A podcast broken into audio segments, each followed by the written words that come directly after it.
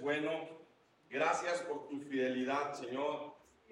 Durante la semana hemos podido ver, Señor, tu fidelidad. Durante la semana hemos podido ver tu poder, tu gracia. Durante la semana, Señor, hemos podido disfrutar de tu presencia. Y hoy hemos pasado un tiempo donde eh, te adoramos, donde bendecimos tu nombre, pero también donde reconocemos la necesidad que tenemos de ti. Y esta mañana te pedimos que hables a nuestros corazones, Señor. Habla a nuestras vidas, Dios, a través de tu palabra. En el nombre precioso de Jesús. Amén y amén. Me gustaría que me acompañaran en el libro de Crónicas. Eh, vamos a estar el segundo libro de Crónicas, capítulo 25. Eh, aquí en segunda de Crónicas, capítulo 25, se nos narra la historia del rey Amasías, al igual que en el libro de Reyes aparece eh, en el versículo, en el capítulo 14, la historia del rey Amasías. Y esta mañana yo quisiera que viéramos la vida de este hombre, de este rey. Un rey que comenzó su vida bien, pero terminó mal. Un rey que comenzó bien, pero terminó mal. Y vamos a ver algunos aspectos de la vida de Amasías que nos muestran lo que no debemos de hacer o cómo no debemos de comportarnos porque sabe algo, hermano, la vida de la fe es una carrera de resistencia. Amén. No, es una carrera de velocidad. La vida de fe es una carrera de resistencia. La Biblia nos señala que debemos de permanecer fieles hasta el final. ¿Me sigue? ¿Estamos aquí? La Biblia nos enseña que debemos de vivir constantemente reprendando nuestros votos al Señor diariamente. Lamentablemente, muchas veces en la vida de los hijos de Dios tenemos un excelente arranque, un apasionado arranque, porque Dios toca nuestro corazón o porque Dios se mueve a favor de alguna circunstancia que estamos viviendo. Y comenzamos con gran ímpetu, pero al pasar del tiempo, eso se va enfriando. Algunos le denominan el primer amor. Pero ¿sabe algo?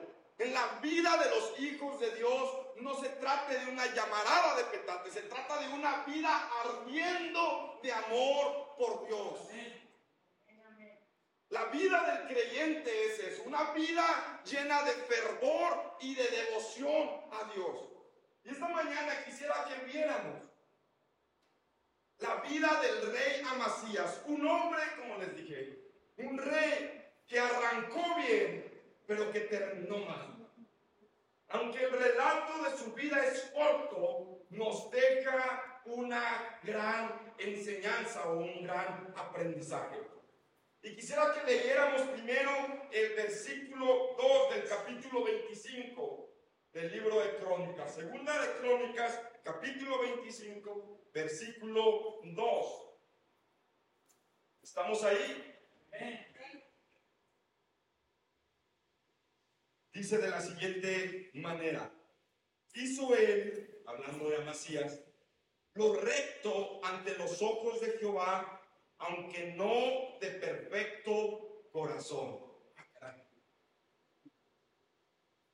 Este pasaje como que nos zarandea un poco porque dice que hizo lo recto ante los ojos de Jehová, pero no de perfecto corazón. Podría ser un dualismo en el comportamiento de Amasías, pero vamos a ver a qué se refiere. Más adelante en el versículo 3 de la misma historia, dice cómo Amasías llegó al reinado y de la forma que llegó fue porque se levantaron en contra de su padre, lo mataron, lo traicionaron hombres. Y como ustedes saben, antes en las monarquías no se reinaba o no se gobernaba por voto, sino por linaje. Amasías era hijo de Jotam, un rey que empezó a reinar desde muy pequeño. Y al final de, de sus años, el pueblo se levantó en su contra. Hubo unos hombres malvados que lo traicionaron y lo mataron. Y aparece este hombre llamado Amasías cuando tenía 25 años de edad. Y la Biblia nos, nos narra que él, cuando se afirmó su reinado, buscó hacer justicia y matar a los hombres que habían matado a su padre. Y este hombre, una vez que se afirmó su reinado, fue y buscó hacer justicia y mató a estos hombres malvados. Pero fíjese que él no mató a sus hijos, a los hijos de estos hombres. Y ahí él hizo algo bueno, algo recto, porque la ley de Moisés establecía que los hijos no deberían de morir por los pecados de los padres, ni los padres por los pecados de los hijos. Entonces Amasías, conociendo esa ley, la ley de Moisés, decide no matar a los hijos de los hombres que mataron a su padre. Aunque lo lógico en esa época era que él matara a todos los hombres que los habían traicionado y toda su descendencia para evitar un peligro en su reinado. Sin embargo, Amasías conocía la ley y decía, yo no la voy a romper. Moisés estableció, Dios a través de Moisés estableció que los hijos no deberían de pagar por los pecados de los padres, sino que cada quien moriría por sus pecados.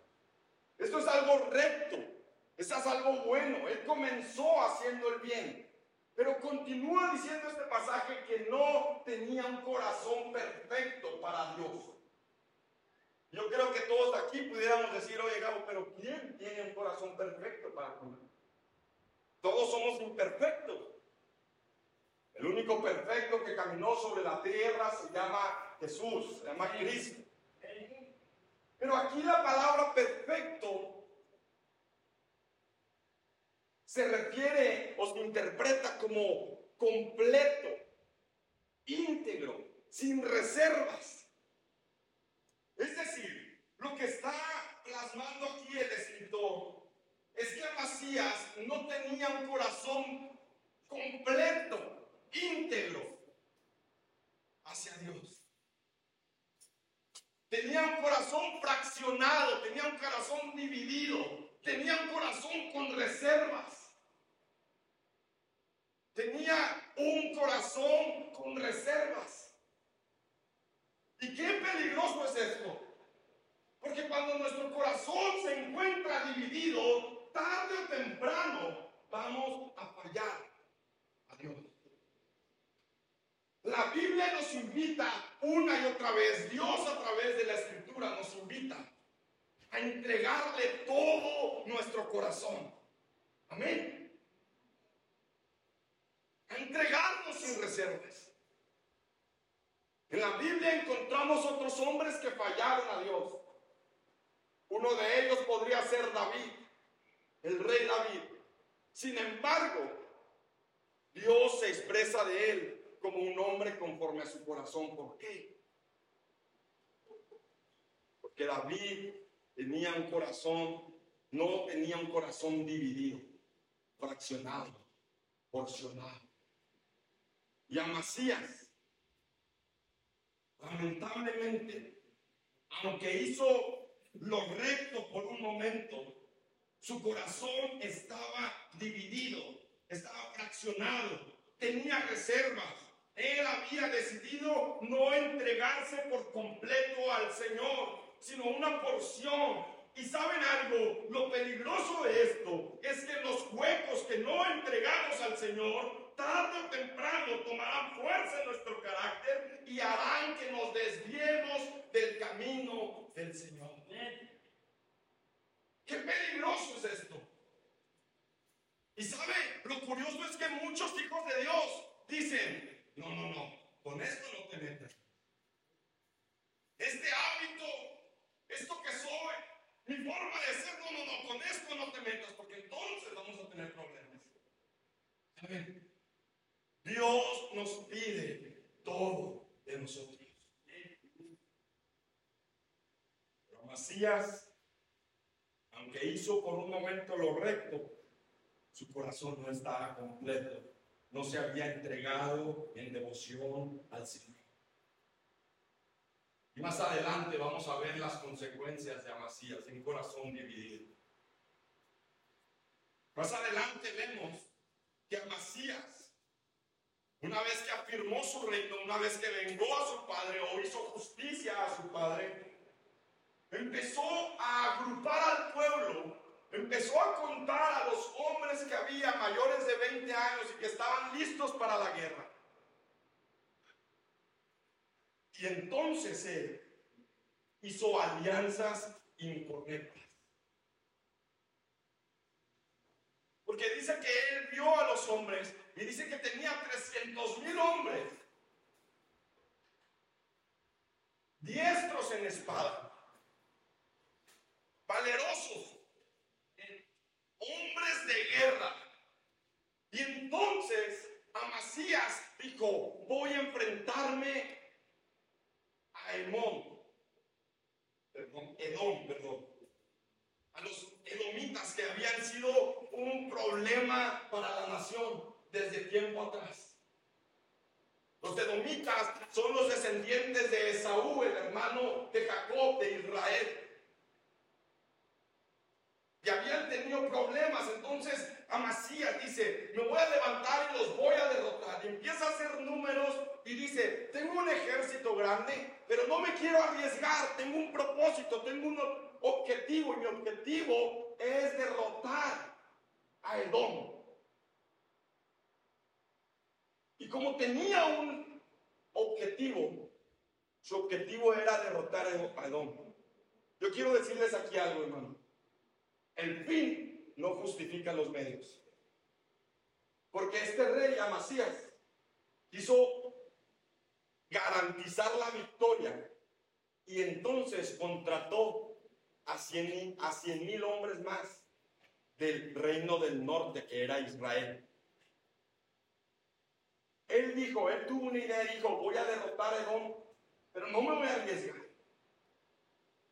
Como tengo un objetivo, no me importa lo que tenga que hacer para obtener ese objetivo. Y contrató a soldados de Israel, que era el, eh, el reino del norte. Amasías en su mente se había imaginado una victoria grandiosa. Pero saben algo, hermanos, lo espiritual y lo carnal no pueden ir de la mano.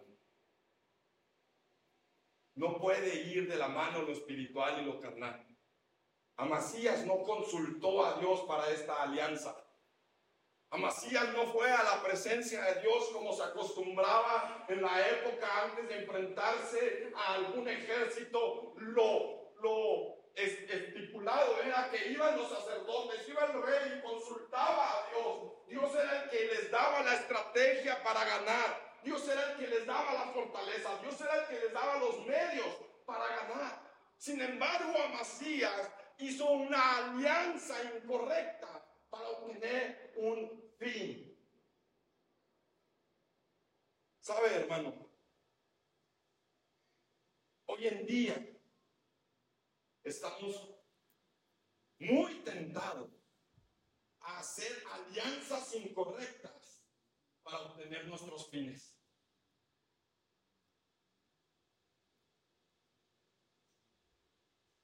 Pero a Dios no le gustan las cosas aquellas. ¿Sabe? Amasías no fue el único rey que hizo alianzas incorrectas.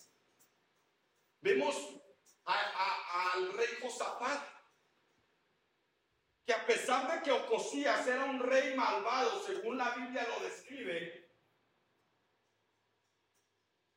este rey Josafat se une a Ocosías para hacer barcos y dirigirse a Tarsis. La Biblia nos narra que Josafat se unió a Ocosías a pesar de que Ocosías era un rey malvado que Dios reprobaba.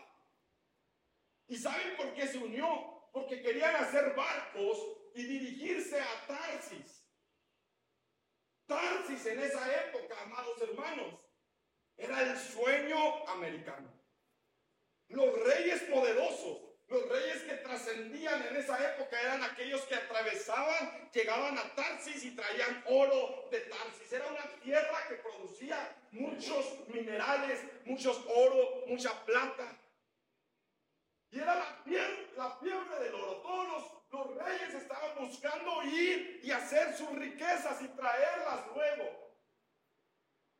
A Josafat le pareció un perfecto plan aliarse con un rey que le ofrecía la capacidad de ir a Tarsis, traer oro y que su nombre fuera recordado. Pero saben algo, a Dios no le pareció un plan perfecto, hermano. Porque cuando Dios nos bendice, nos bendice de la manera correcta, de la manera estipulada por Él. Y Dios no necesita de nuestros contactos, de nuestras palancas, de nuestros medios para bendecirnos. Porque la bendición de Dios es la que añade riqueza y no añade tristeza consigo. Esa es la bendición de Dios. Sin embargo, muchas veces nosotros para obtener un beneficio, un beneficio momentáneo, hacemos alianzas. Les digo que terminó la alianza de Josafat con Ocosías. Dios mandó un viento recio que destruyó esas barcas. Porque Dios no aprobaba esa unión, esa alianza.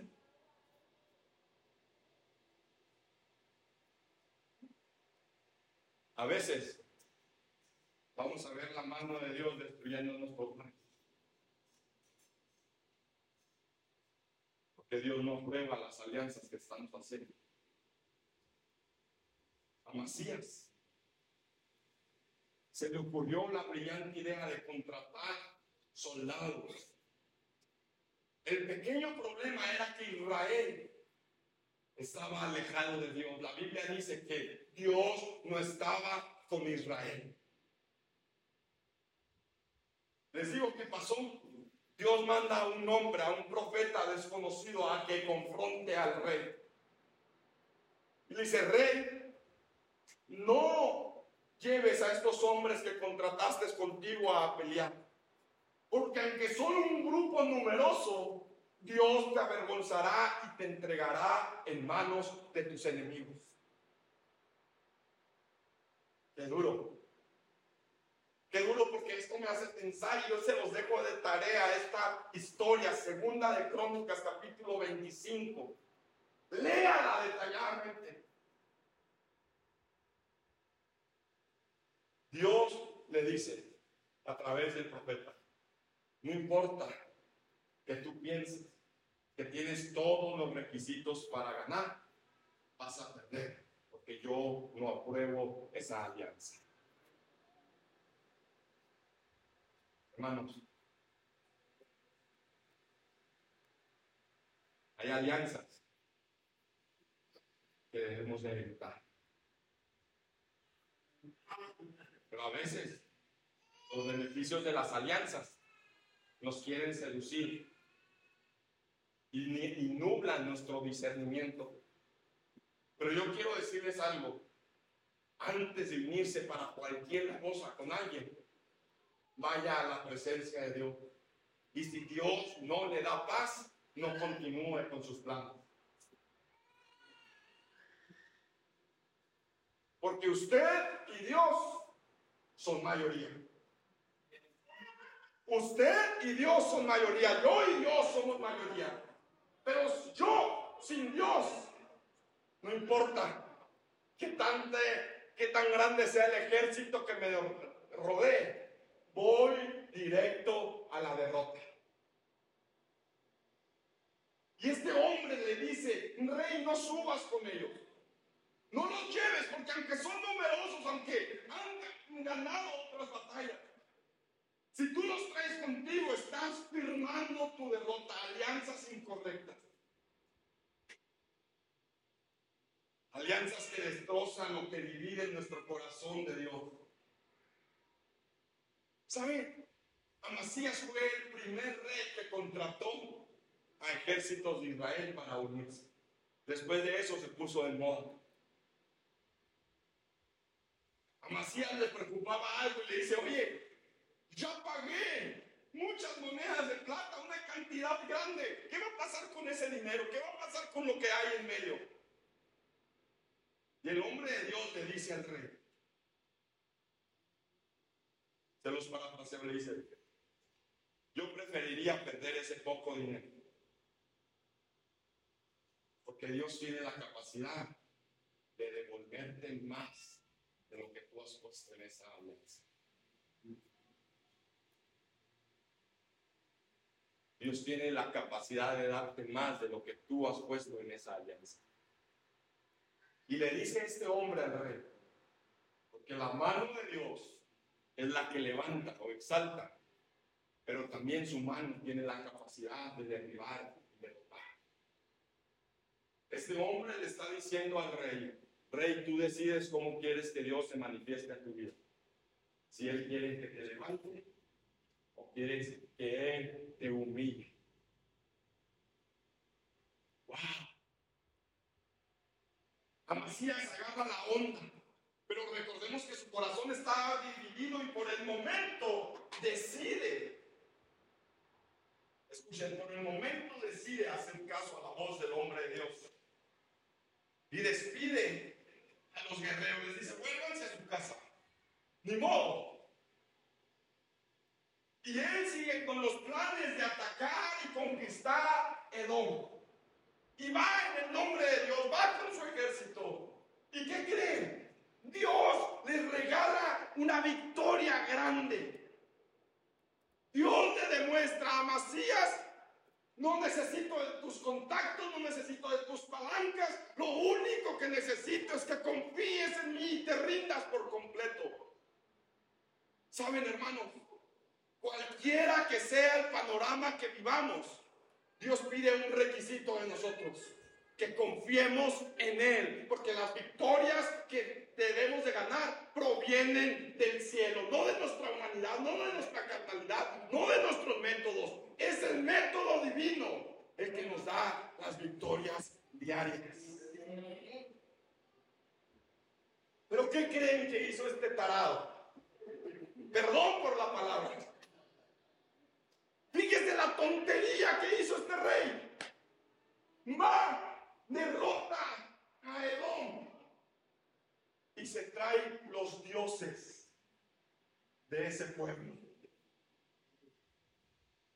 Se los trae, los lleva a la ciudad donde él reinaba, los coloca como dioses y dice la Biblia que les levanta altar y les quema incienso. Hermanos, discúlpeme la, la palabra que voy a decir. Pero qué estupidez acaba de hacer este hombre.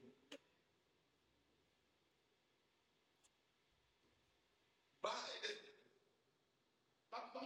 en esta historia, vamos a terminar, pero vamos a esto. Dios lo lleva, le da la victoria y de un pueblo derrotado, este rey decide traerse los ídolos y rendirles a los Está fuera de su realidad. ¿Sabe algo? Esto es algo muy grave y algo muy ilógico. Le voy a contar algo. Ya se lo había platicado antes, pero quiero recalcarlo una vez más. ¿Sabe? Antes las batallas no solamente eran entre reyes, los pueblos que se enfrentaban era un enfrentamiento de dioses. Las naciones antes de salir a la guerra iban con sus dioses, quemaban incienso, hacían sacrificio. oraban y pedían la victoria. Entonces cuando los pueblos se enfrentaban en el campo de batalla, no solamente se estaban enfrentando los hombres, sino se estaban enfrentando los dioses de esas naciones. No sé si me estoy dando a explicar. Pero ellos cambiaron el Dios que derrotó a los dioses, al Dios ganador, por dioses perdedores. Por dioses perdedores. Y fíjense la reprensión de Dios. Más adelante, en el capítulo 25, versículo 16, en el versículo 15 dice, por esto se encendió la ira de Jehová contra Masías y envió él a un profeta que dijo, ¿por qué has buscado los dioses de otras naciones que no libraron a su pueblo de tu mano? Dios se enfureció porque dijo, ¿por qué vas y buscas esos, esos dioses que no fueron capaces de librarlos de tu mano?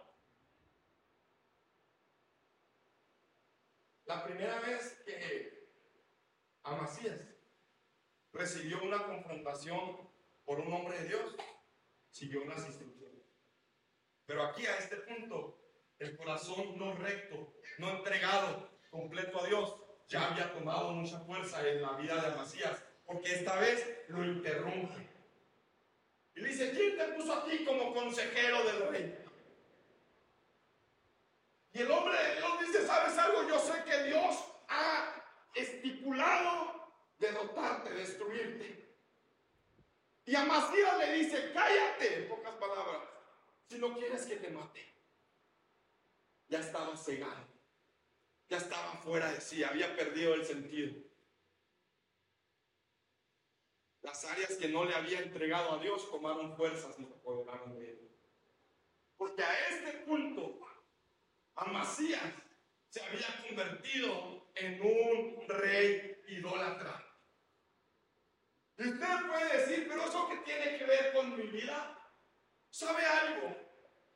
Tiene tanto que ver con nuestra vida, porque muchas veces Dios nos da la victoria en alguna circunstancia familiar, Dios nos da la victoria ante la economía que estamos pasando, Dios nos da la victoria ante una enfermedad, un problema familiar, una reconciliación en el matrimonio, y nosotros le atribuimos la victoria a nuestros métodos, a nuestras fuerzas, a los consejos que recibimos.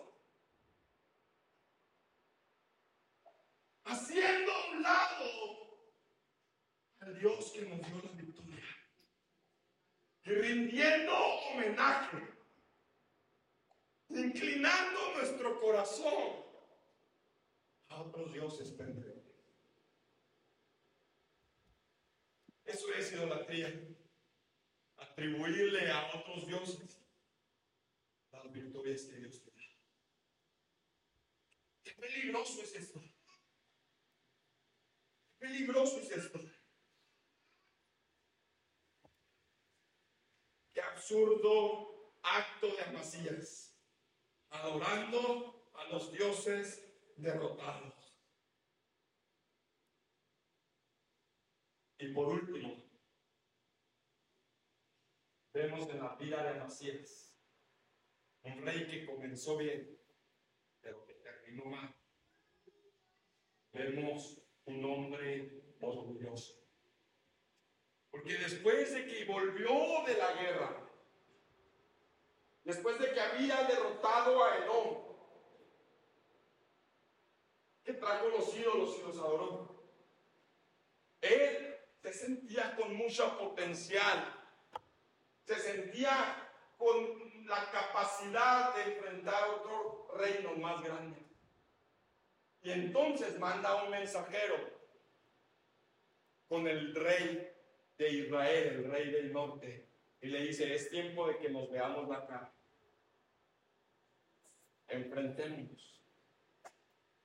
Y el rey de Israel, recuerden que el reino se había dividido. Diez tribus al norte y dos tribus al sur. Estamos hablando, eh, Amasías reinó en el sur, en las dos tribus. Y él está retando a las tribus del norte cosa que Dios les había prohibido. Les digo, no quiero que peleen entre ustedes, pero este hombre ya se había llenado de orgullo, de soberbia, de altivez. ¿Qué dice el proverbio? Antes de la caída del hombre, en el altivez del corazón. Le manda un recado al rey y le dice, vamos a enfrentarnos. Y el rey de Israel le contesta, no seas inocente. Está bien que fuiste y derrotaste a Edom.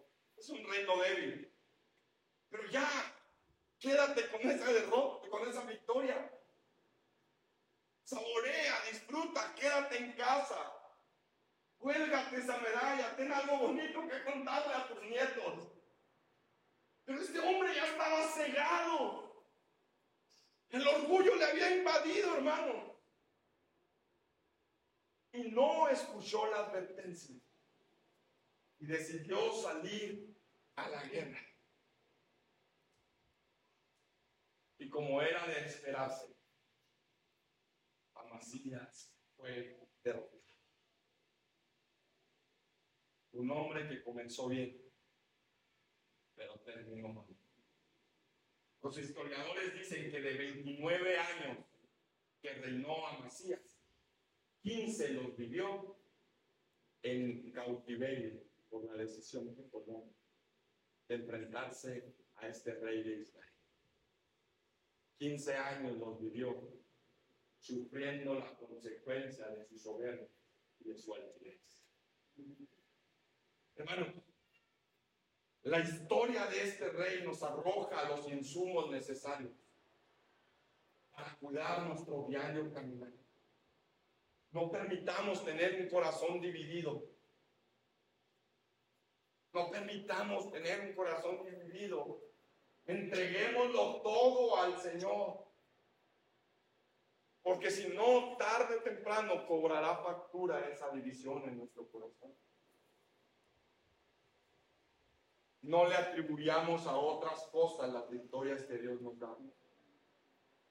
No permitamos que el orgullo se apodere en nuestro corazón a tal grado que terminemos siendo esclavos, presos, por culpa de nuestra arrogancia. Hermanos, creo firmemente que fuimos llamados a vivir una vida de victoria. La Biblia nos habla nos dice que Él nos quiere llevar de poder en poder. Pero eso no depende solamente de Dios, depende de nosotros. Yo quiero invitarlos a que esta semana usted reflexione en esta historia, la lea en su casa, la subraye y ore diciendo a Dios, no, no permitas que mi corazón sea un corazón dividido. No permitas que yo haga alianzas incorrectas, Dios. No permitas que yo le atribuya las victorias que tú me das a otras, a otros ídolos, a otras naciones. Y que el orgullo nunca se apodere de nosotros. Hermano, me gustaría que esta mañana oráramos. ¿Y sabe qué es lo que llevó a este hombre a terminar, a terminar mal? La división en su corazón.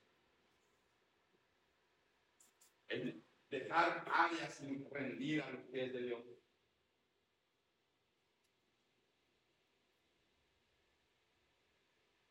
El no entregarse por completo. Pero hoy estamos en un lugar correcto, en el tiempo correcto para decirle, Señor, quiero rendirme sin deseo.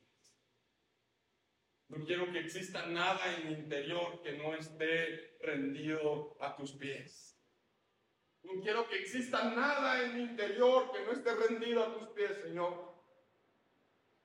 Amasías demuestra, Padre, el peligro que es el no entregarme por completo a ti. ¿Qué les parece si oramos? ¿Me ayudan? ¿Qué les parece si cerramos nuestros ojos ahí donde estamos y hablamos con el Señor unos momentos? Y hablamos con el Señor unos momentos, unos momentos unos momentos.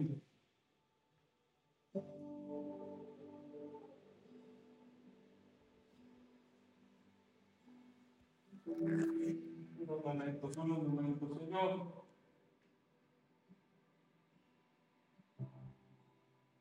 Queremos entregarnos por completo a ti, Señor. Queremos entregarnos por completo a ti. Que nuestro corazón arda de amor por ti constantemente, Señor. No queremos bajar nuestra guardia. No queremos permitir que nuestro corazón esté dividido.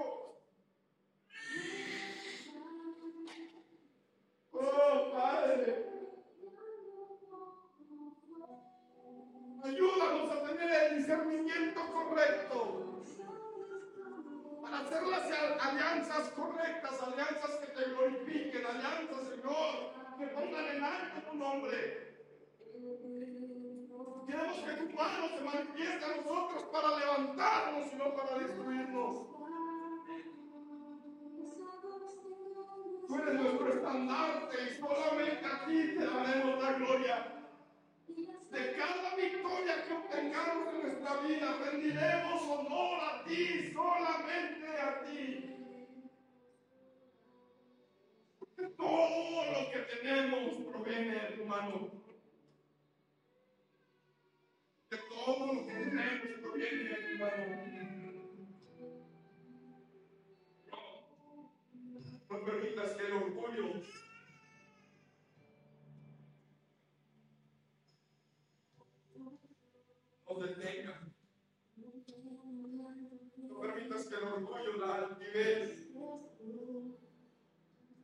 Perdernos en el camino. Sigue trabajando en nuestro interior. Sigue trabajando en nuestro interior. Sigue trabajando en nuestro interior. Sigue trabajando en nuestro interior. ¿Les parece si nos ponemos de pie y terminamos este tiempo adorando al Señor?